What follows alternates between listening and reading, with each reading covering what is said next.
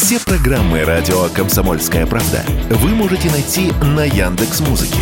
Ищите раздел вашей любимой передачи и подписывайтесь, чтобы не пропустить новый выпуск. Радио КП на Яндекс Музыке. Это удобно, просто и всегда интересно. Новогоднее настроение – одна из главных проблем последних лет, которые обсуждают буквально все.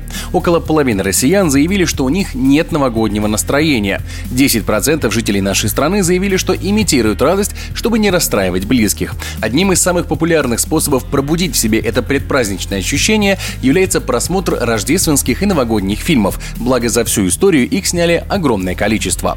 Некоторые порталы даже составляют свой топ таких фильмов, однако в большинстве своем они совпадают. Так, одним из самых популярных новогодних фильмов как за рубежом, так и у нас в стране является дилогия с Макалеем Калкиным «Один дома». Притом именно первые два фильма, так как после смены главного героя фильм несколько утратил свой былой шарм. Кевин, ты кошмарный тип! В доме 15 человек, а безобразничаешь только ты. Посмотри, что ты натворил, паршивец. Я заставил их всех исчезнуть. Однако в топе сервиса Кинопоиск «Один дома» стоит лишь на втором месте. Самый высокий рейтинг среди рождественских лент имеет черно-белая картина 1947 года производства «Это замечательная жизнь». В ней главный герой собирается покончить с собой из-за накопившихся неурядиц в канун Рождества, как вдруг его спасает ангел-хранитель. На третьем месте топа держится фильм, который многие могут и не вспомнить в череде комедий и мелодрам о чуде, однако действие его происходит в канун Рождества, а в кадре то там, то тут мелькают елки. Крепкий орешек. Эй, Холли, может поужинаем, а? Гарри, канун Рождества. Семьи, носки, каштаны.